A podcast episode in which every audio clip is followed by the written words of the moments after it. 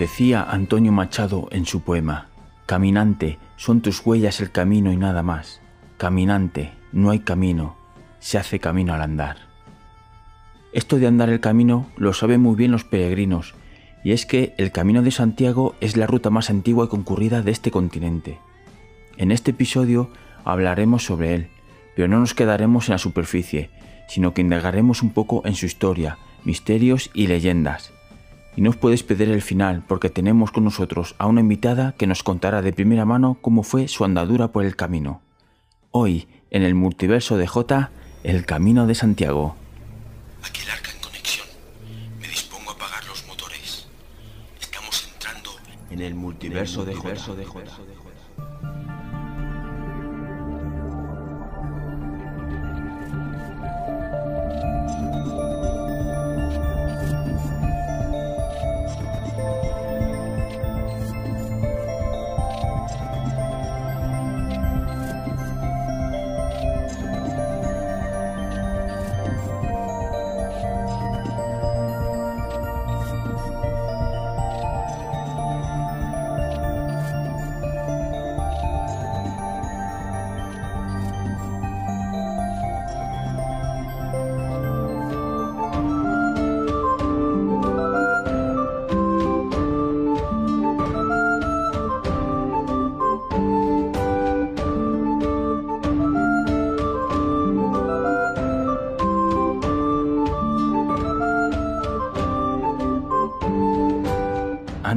el Camino de Santiago fuera cristiano, hubo una ruta anterior, la ruta de Finisterrae, donde siguiendo el culto al ocaso del sol y obedeciendo la vieja tradición céltica de Ara Solis, peregrinos del este de Europa iban dirección al oeste, hasta las costas gallegas de Finisterre, para celebrar la muerte del sol. Se creía que después de Finisterre estaba el más allá, hasta que casi un milenio más tarde el cristianismo se apropió de esta ruta. Todo empieza en el siglo IX. El ermitaño Pelayo, durante varias noches, vio en el cielo resplandores. Aquello parecía un campo de estrellas, un campus estelae. De aquí viene el nombre de Compostela. Entonces, ante tal milagro, Pelayo acudió a un obispo de Iria Flavia, llamado Teodomiro, y este, a su vez, llamó a dos sacerdotes, para que le acompañaran al lugar donde provenían esos resplandores celestiales, que estaban situados en un montículo del bosque de Libredón. Al adentrarse en el bosque, siguiendo los destellos que provenían del cielo, se encontraron con un sepulcro, donde había enterrados tres cuerpos. Entonces se les identificó como Santiago el Mayor y sus dos discípulos, Teodoro y Atanasio.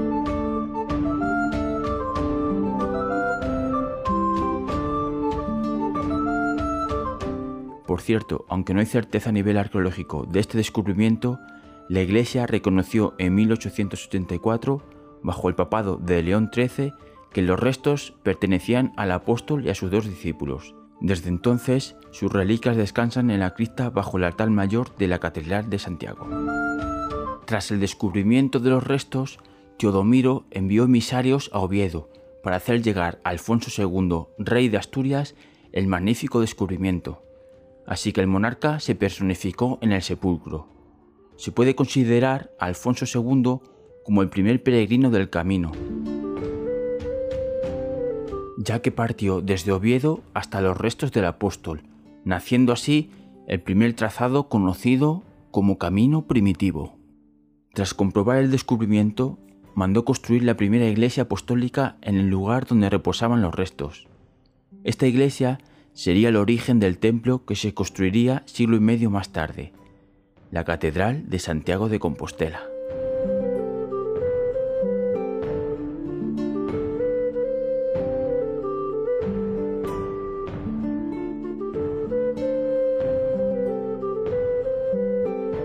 Ahora bien, ¿cómo llegaron ahí los restos de Santiago? Pues tenemos varias historias diferentes. La primera historia cuenta que Santiago tras ser decapitado por la orden de Herodes, fue tirado a los perros. Algunos discípulos rescataron los huesos y lo trasladaron a Palestina. De ahí lo depositaron en una barca de piedra, donde cruzó el Mediterráneo y la costa portuguesa, llegando a Galicia. La segunda historia dice que Santiago estuvo enterrado 600 años, hasta que por culpa del Islam hubo una inmigración masiva cristiana, y los que llegaron a Galicia traían los restos del apóstol y lo enterraron en el campo. Otros dicen que Teodomiro quería defender el cristianismo, ya que en esa época los reyes estaban más preocupados de defender sus reinos de los musulmanes y que su negociado siguiera en pie. A Teodomiro se le ocurrió mentir sobre los restos encontrados. Lo que nunca imaginó es que esto fuera tan rentable para la fe y para el negocio.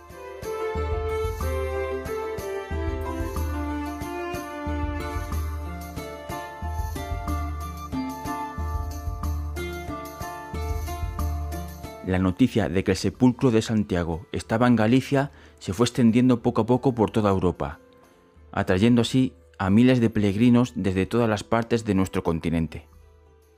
Ahora bien, ¿cómo llegaban hasta aquí? Pues aprovechaban antiguas calzadas romanas y rutas comerciales, y así se contribuyó a la construcción de puentes, hospitales y hospicios para proteger a los peregrinos en su camino. Los reyes cristianos también ofrecieron ciertos privilegios para alentar a la población a establecerse a lo largo de las rutas, y muchos pueblos y ciudades se desarrollaron y se convirtieron en prósperas comunidades.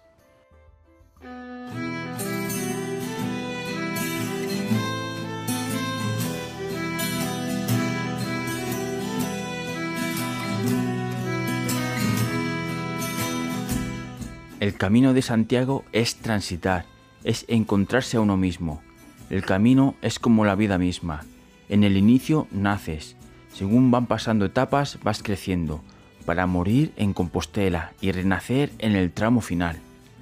El peregrino antiguo buscaba llegar al occidente, llegar al fin del mundo, llegar a Finisterre, ver la puesta de sol y coger una concha de la playa, y esa concha convertirla en el símbolo con el que regresará a su hogar. Uno de los lugares para llegar a ese fin del mundo y renacer es pasar por la iglesia de Santa María Nova, también conocida como la iglesia de las lápidas en Noia. Esta iglesia tiene una colección de lápidas gremiales. En la Edad Media, cuando el peregrino llegaba a Santa María Nova, buscaba un trozo de piedra grande, la esculpía con el símbolo del gremio al que pertenecía, o su profesión, pero lo que realmente estaba haciendo era esculpir su propia tumba.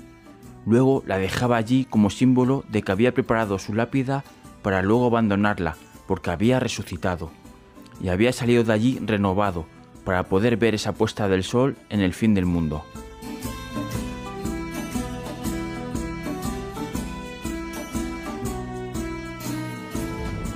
El camino tiene muchas claves iniciáticas y mucho simbolismo.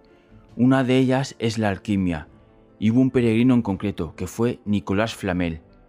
Nicolás tiene un libro lleno de símbolos, un mutus liber, que quiere traducir. Entonces decidió emprender el camino de Santiago, para rogar al apóstol que lo iluminara en su búsqueda de conseguir interpretar esos símbolos del libro.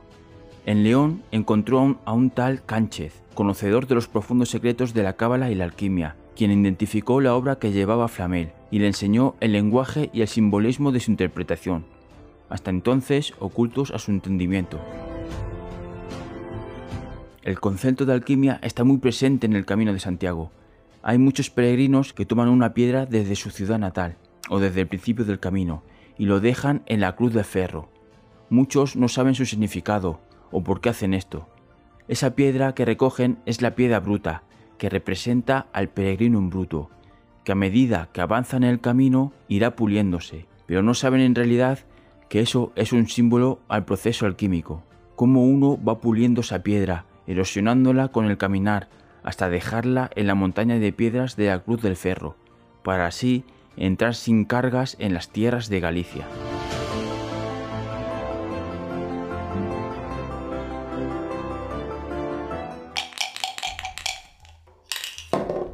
Cuatro. Uno, dos, tres, cuatro. De oca a oca y tiro porque me toca. ¡Toma!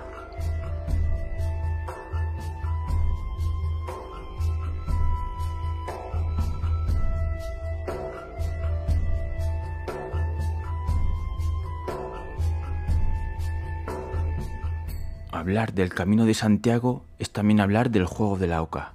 Para los templarios, el juego de la oca no era un juego, ya que las reglas de la orden prohibían los juegos de dados y de ajedrez.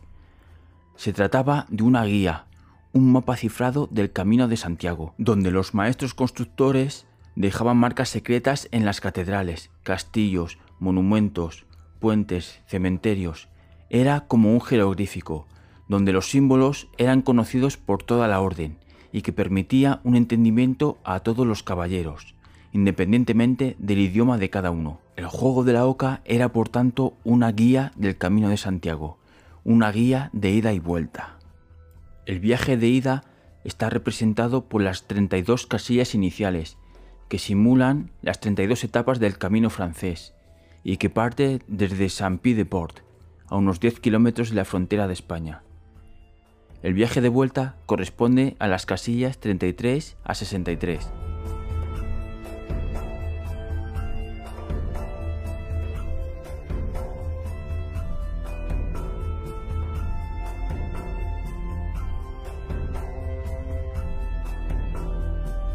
Era importante que el código pasara desapercibido y que un templario no tuviera que ir cargando con un tablero del juego de la oca a lo largo del camino. El tablero serviría para enseñar a los iniciados símbolos sencillos que no despertarían sospechas entre los más profanos y que al mismo tiempo serían fáciles de recordar.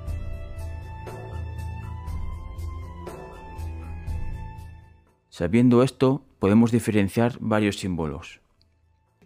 Se supone que las ocas serían los lugares seguros donde podían refugiarse los guerreros de esta orden, o emplazamientos donde cierto saber era protegido. Las otras casillas, como el pozo, el laberinto o la muerte, serían lugares no seguros para la orden, o símbolos ocultos de un proceso iniciático. Cruzar el puente significa cruzar la barrera, que separa lo mundanal de lo celestial. Este paso tiene un coste por el aprendizaje recibido, Sería como saltar los problemas de la vida. El hostal simboliza el descanso para reponer fuerzas y emprender de nuevo el camino con energías renovadas. El descanso significa un retraso en la consecución de la meta. El pozo simboliza los malos días que aparecen a lo largo del camino. Caer en el pozo supone permanecer ahí hasta que alguien venga a rescatarte. Puede simbolizar el pecado y el perdón. Y hablando de pecar, en el monte do Gozo era el último lugar donde los peregrinos podían pecar. Lo normal es que lavasen sus ropas en la bacolla, como signo de limpieza espiritual, para luego alcanzar Santiago.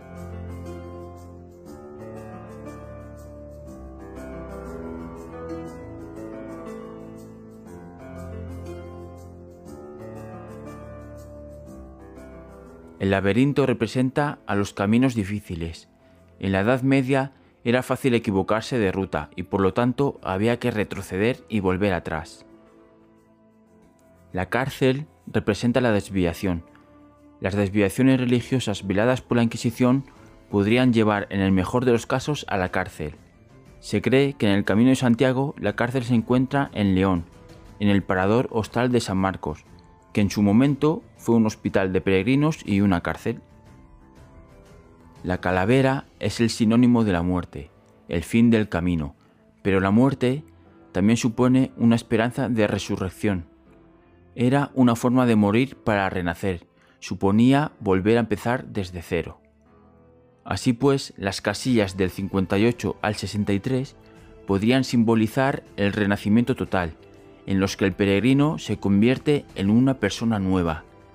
La última casilla, la gran oca, representaría el final del camino, el final de un iniciado y el nacimiento de un iluminado.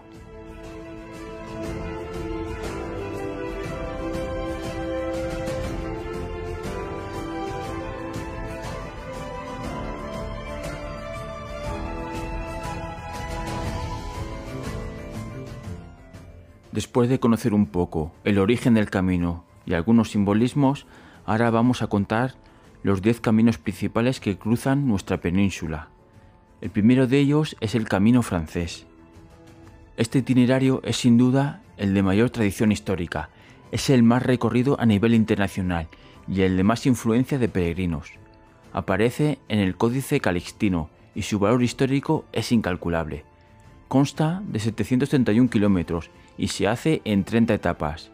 Este recorrido se suele iniciar en Saint-Pied-de-Port, Francia, o en Roncesvalles, en Navarra. Seguimos ahora con el camino portugués.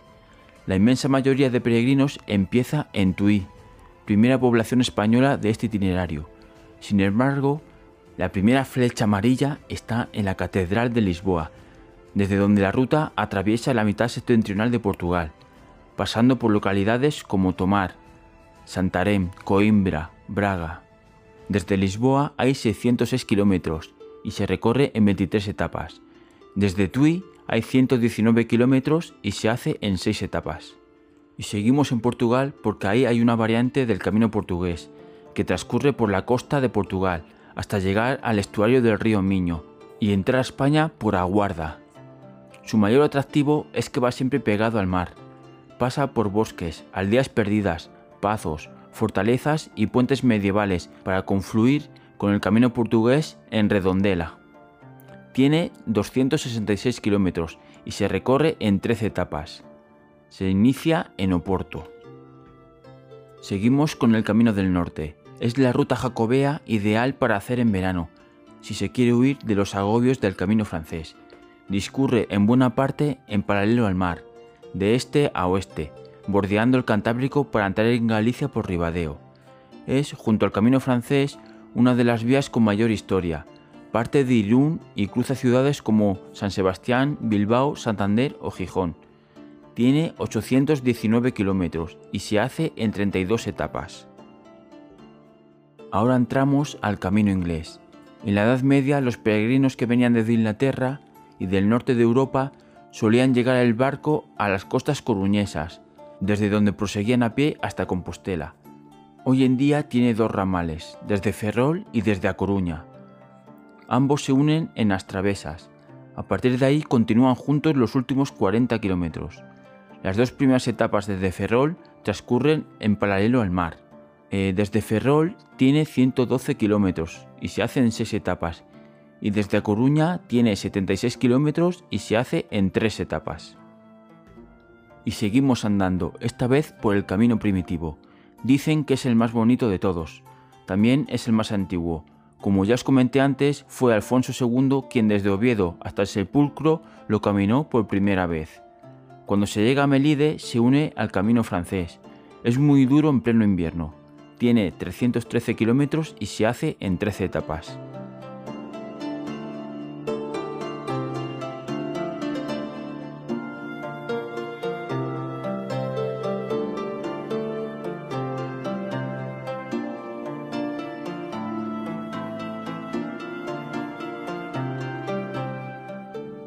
En la Vía de la Plata o Camino Mozárabe.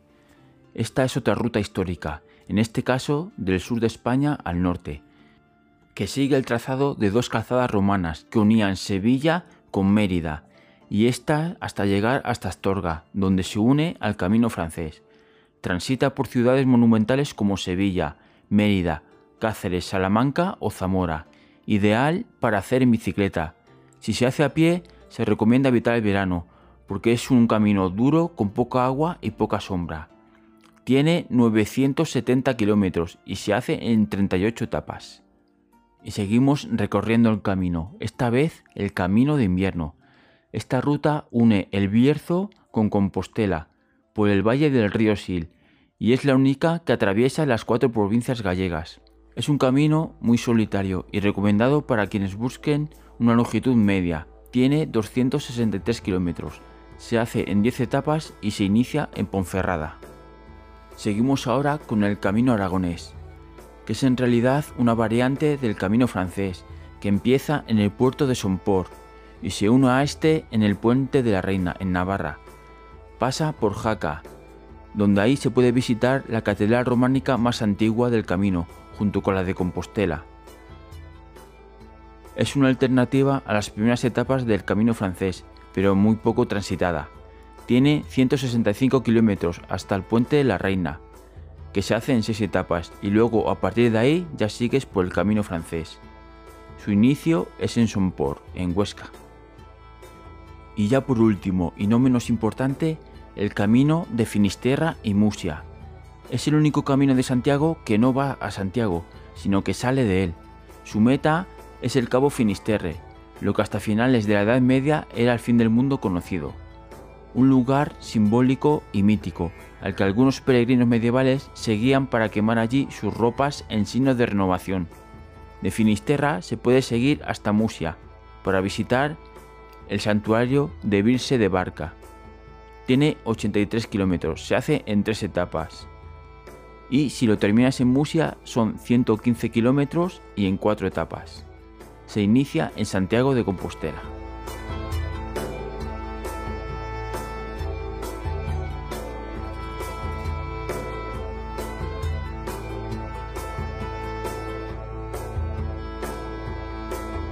El Camino de Santiago también está lleno de leyendas y ahora os traigo dos de ellas, las dos que me han parecido más interesantes.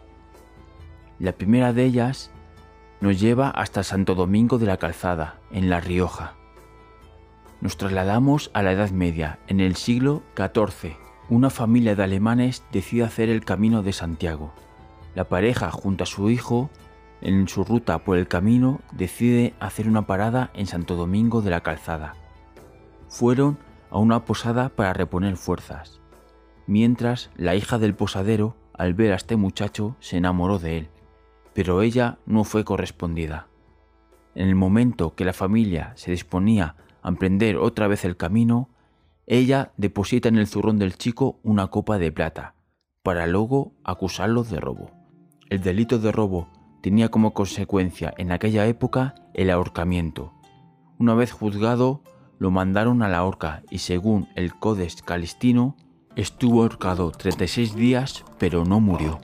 Los padres regresan de su peregrinaje y la madre apenada quiere ver a su hijo por última vez. Y es ahí donde descubre que su hijo está aún vivo. Los padres van a ver al corregidor de la ciudad, que en ese momento estaba preparando un asado de gallo y gallina. La madre le dice que su hijo aún está vivo, y este hombre le mira incrédulo diciendo, su hijo está tan vivo como el gallo y la gallina que estoy a punto de desgustar. En ese momento las aves resucitan y recuperan sus plumas y salen de allí cacareando. De esta leyenda sale el dicho mundialmente conocido que dice Santo Domingo de la Calzada, donde cantó la gallina después de asada. Esta leyenda nos lleva hasta Navarra, concretamente al monasterio de Leire, uno de los monumentos más importantes. Corría el siglo IX. El abad Virila, preocupado por el sentido de la vida eterna y el misterio de la eternidad, sale a dar un paseo por los bosques de alrededor del monasterio. Llegó a una fuente, donde decidió descansar, y oyendo el canto de un ruiseñor, se quedó estasiado escuchándolo y entró en un profundo sueño.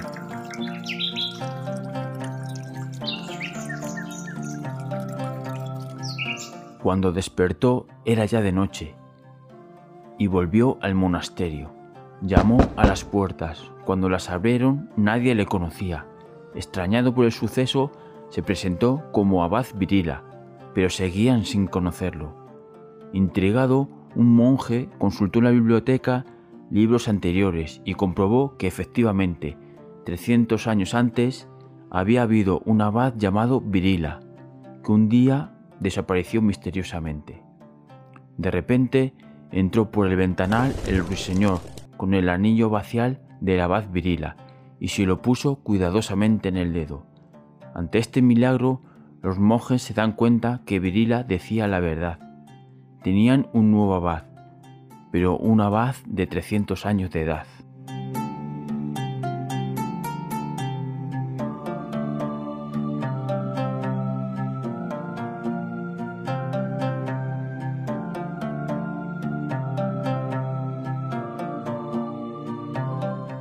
Este episodio no tendría sentido si no hubiese encontrado a nadie que hubiese recorrido el camino de Santiago y nos pudiera decir de primera mano qué se siente, qué sintió y cómo es andar el camino. Por eso, otra vez tenemos a Justicia Poética, que al final la voy a hacer fija en este podcast. Y ella nos va a contar su experiencia en el camino de Santiago. Bueno, pues en esta ocasión el tema es el Camino de Santiago. Eh, primero agradecer a Jota que vuelva a, contar conmigo. Y bueno, mm, eh, a mí el camino me, me, vino de sopetón, de sorpresa, no es algo que hubiéramos pensado hacerlo, pero mira, eh, coincidió que ese año era año sacobeo y mi tía estuvo, estuvo en Galicia y al llegar pues nos estuvo comentando el tema un poco y pensamos, oye, ¿por qué no lo hacemos? Total, eh, nos toca las vacaciones en septiembre, no tenemos un duro, pues oye, y, es gratis, ¿no? Pues vamos para allá. Pero no teníamos ni idea, habíamos escuchado, visto algo en la tele, pero de prepararlo, cero, nada. Es más, cogimos la mochila más grande que teníamos, las botas nuevas, nos compramos unas deportivas, llevábamos ropa de recambio, o sea, todo lo que no se debe hacer lo hicimos nosotros y cogimos el coche y nada, sin mirar nada, para adelante. Y bueno, pues eh, llegamos a Ocebreiro, a Piedrafita de Ocebreiro. Aquí empezó, es de decir que todo y que sin planearlo tuvimos muchísima buena suerte todo el camino y empezó aquí. Eh, pasamos la noche en una pensión, una gente majísima, y nos recomendaron guardar el coche, bueno, de hecho nos guardaron el coche durante una semana por muy poco precio. Y, por la mañana nos recomendaron que fuéramos a la, iglesia de, de Ocebreiro para que nos hicieran el carnet de peregrino. Y allí pues nos encontramos con que estaba lo que dicen es el Santo Grial de hecho, dicen que, cuando les llegó a oídos de Wagner eh, por peregrinos alemanes que esto estaba aquí y lo incluyó en su obra Parsifal. Y que dicen también que, este, este grial es el que está relacionado con el ciclo artúrico. Pero bueno, eh, fuimos por la mañana, nos hicieron el carnet y coincidimos, por cierto, otra vez con una, con una tuna, con una tuna enorme lo cual nos mm, derivó a hacer una pequeña trampa. Y es que este camino es de 38 kilómetros, pero vimos que si íbamos al ritmo de la tuna no íbamos a encontrar albergue en ningún sitio, porque ocupaban todo el albergue. Así que hicimos un trayecto de, de autobús de a lo mejor no llegó ni a 5 kilómetros, por lo cual para ser el primer día hicimos 25 kilómetros. He de decir que nosotros íbamos, no es que no hubiéramos preparado mentalmente ni la ruta, es que ni, ni, físicamente, nosotros no andábamos para nada, eh, trabajábamos de 8 de la mañana a 10 de la noche yo y él por la noche y de andar nada y sentados, todo el día sentados. Así que comenzamos a andar y yo creo que llevábamos tres cuartos de hora con 20 kilos en la espalda porque mm, se me ocurrió llevarme la cámara de vídeo de aquellas de antes de, dos kilos como mínimo, la cámara de fotos nueva con sus tres objetivos eh, y, más toda la ropa, y eso sí, las bambitas y, las deportivas nuevas. Así que cuando llegábamos tres cuartos de hora, yo no hacía más que pensar, Dios santo, yo esto no, no, lo consigo, pero yo, yo no le digo nada. A ver si él dice que no puede tampoco, que le estoy viendo mala cara y, y paramos. Y él iba pensando exactamente lo mismo, a ver si dice que no puede y yo le digo que por ti lo dejo, que lo hemos intentado y ya está. Pero bueno, nos pudo el orgullo, gracias a Dios, y, llegó un momento que es que como si nos explotara el, corazón, el pecho, ¡boom! Y dejamos de estar cansados. Yo no me lo explico. Eso será algo físico, pero yo no, no sé lo que fue. La cuestión es que empezamos a andar, andar, andar hasta que terminamos esta primera etapa. Nosotros hicimos el camino francés, las seis, últimas etapas del camino francés. Y acabamos este primer día y por la noche dormíamos en albergues. Ya este día coincidimos con una pareja con la cual estuvimos andando todo, todo el camino que no podían ni andar porque habían salido un día antes y nosotros mm, nos reíamos, nos reíamos de ellos de las agujetas que tenían y pero bueno, está claro que al día siguiente los que se reían eran ellos, porque no podíamos movernos. Salir de la litera fue una odisea. Pero bueno, dicen que andando se pasa el dolor y así fue. Continuamos andando y al día siguiente hicimos 30 kilómetros. también comentar que, tuvimos la suerte durante esos días, yo no sé si eran las fechas de, no sé exactamente, pero conforme íbamos llegando a los pueblos, era la fiesta del pueblo, lo cual es que encima por la noche lo, lo pasábamos genial. Salíamos sobre las 7 de la mañana más o menos, a veces estaban los bares cerrados, así que ni café, y llegábamos sobre la 1. Todavía no alcanzo a entenderlo, cómo podían dar esos kilómetros y en ese tiempo, pero, pero así lo hacíamos. Parábamos a media mañana, hacíamos un bocadillo y para adelante. Bueno, y así estuvimos hasta, hasta, hasta el final. De hecho, también comentar que el último día, eh, no sé si lo hacen siempre, pero coincidimos todos los peregrinos de diferentes caminos, de diferentes etapas, eh, en el Monte de Gouzo, que es eh, una, em, ahora es una zona estudiantil, pero es donde se reúnen todos los, convergen todos los caminos y allí pasamos la noche. De hecho, ya estábamos tan dados a andar que de ahí nos fuimos a, Santiago para pasar la tarde y andamos cuatro kilómetros más. Os quiero dar unas recomendaciones y es sobre todo el peso, así como os he dicho que nosotros íbamos con la mochila más grande y, todo en grande, pues nada, vosotros eh, si vais, llevaros la mochila más pequeña que tengáis, eh, zapatos eh, deportivas que ya hayáis usado, y había gente que llevaba, en lugar de, de toalla, nosotros nos llevábamos aquellas de playa, imaginaros, pues en lugar de llevar toallas se llevaban... Mm, no, me sale el nombre, mm, bayetas de, la cocina. Y con estas bayetas se secaba. Eh, allí mismo por la noche se lava, o por la tarde se lavaban la ropa. De hecho, nosotros hacíamos lo mismo, por lo cual tampoco hay que llevar tanto, tanta ropa de, de, recambio. La comida, pues nosotros comíamos en el restaurante del pueblo, hacíamos el menú del día y comíamos genial, pero hay tiendas, ¿no? Normal. Y entonces, como se puede cocinar en muchos albergues, la gente lo que hacía era comprar lo que fuera y cocinar en el albergue. no sé si ahora se paga en, estos albergues. Nosotros el año que fuimos fue todo completamente gratis.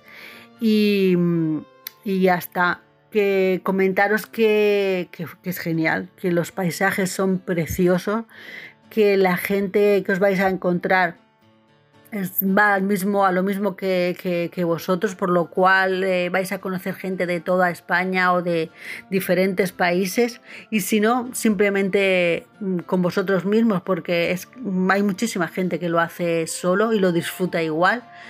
De hecho, aunque vayáis caminando con, con una pareja, amigo y tal, en la mitad del camino vais en silencio y se disfruta y se agradece.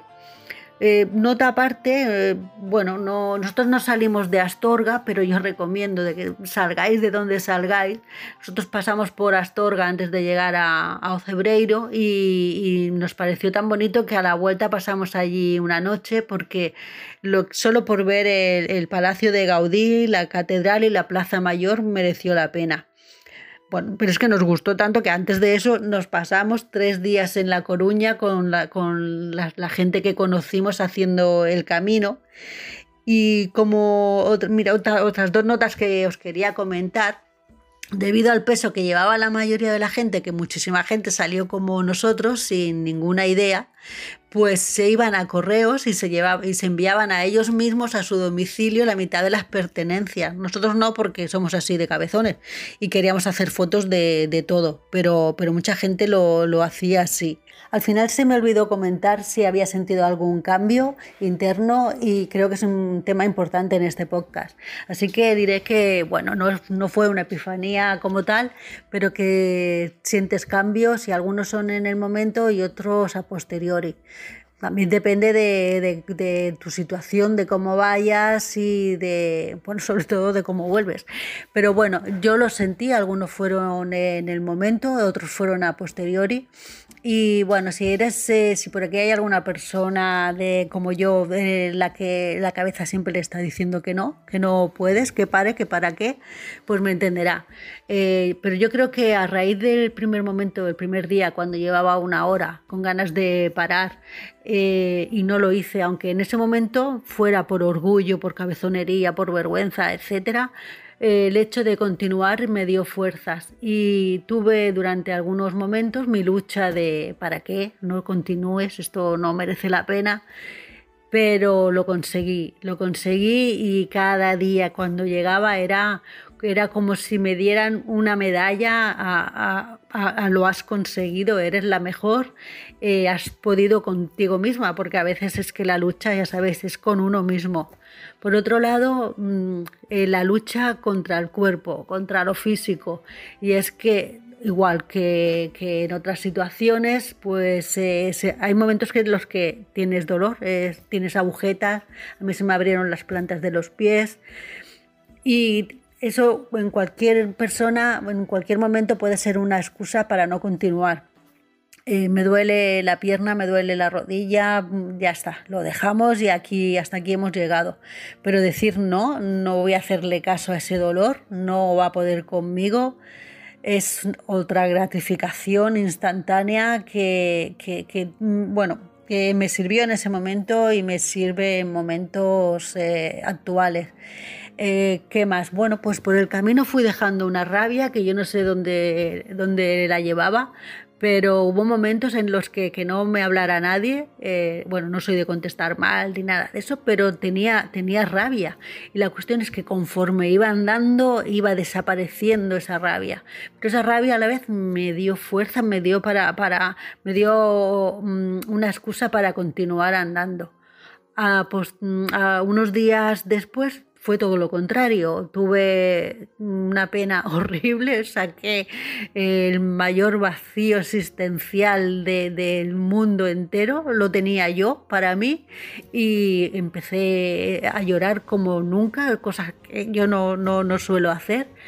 Y bueno, fue como un renacer. Eh, yo creo que me dejé allí muchísima rabia y muchísima pena. Y yo siempre digo que cuando hay algo que no quiero, no puedo hacer, me tiro del cajón de Santiago y pienso si en cinco días hice 160 kilómetros con dolor y con rabia y con, y con mi lucha interna, pues soy capaz de hacer muchísimas cosas más. Y me ha servido. La verdad es que mm, siempre que hay algo que, que me frena, tiro de, de ese momento y me ayuda, me ayuda mucho. Así que espero que os haya servido y que os ayude también a vosotros. Bueno, poco más, eh, solo de verdad eh, recomendaros que si podéis que lo hagáis, tanto acompañados como solos, pero si lo hacéis solo, de alguna manera eh, en los momentos de, camino mm, coincidir con gente, aunque luego vayáis a, vuestra bola pero lo recomiendo. Por los, soy muy repetitiva, pero es que los paisajes son preciosos, os van a encantar. Así que espero que os haya gustado mi camino y poder animaros a que lo hagáis también. Hasta luego.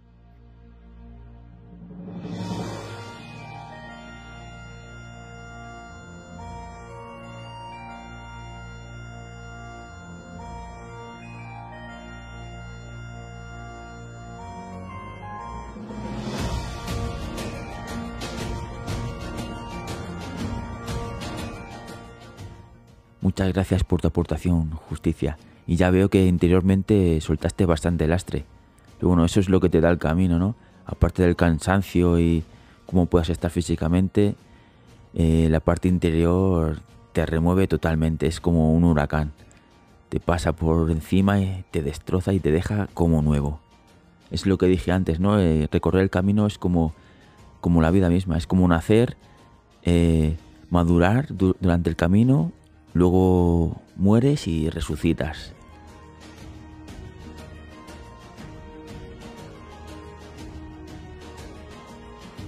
Y hasta aquí el episodio de hoy. Espero que os haya gustado este recorrido que hemos hecho por el camino de Santiago. Y oye, a ver si alguno se anima y, lo hace. Y nada, daros las gracias por seguir ahí episodio tras episodio. Que me alegra muchísimo que sigáis ahí dándole caña. Ya son bastantes escuchas las que tiene este podcast y estoy bastante contento, la verdad. Así que nada, a seguir bien y a disfrutar. Y recuerda, Siente el poder del multiverso.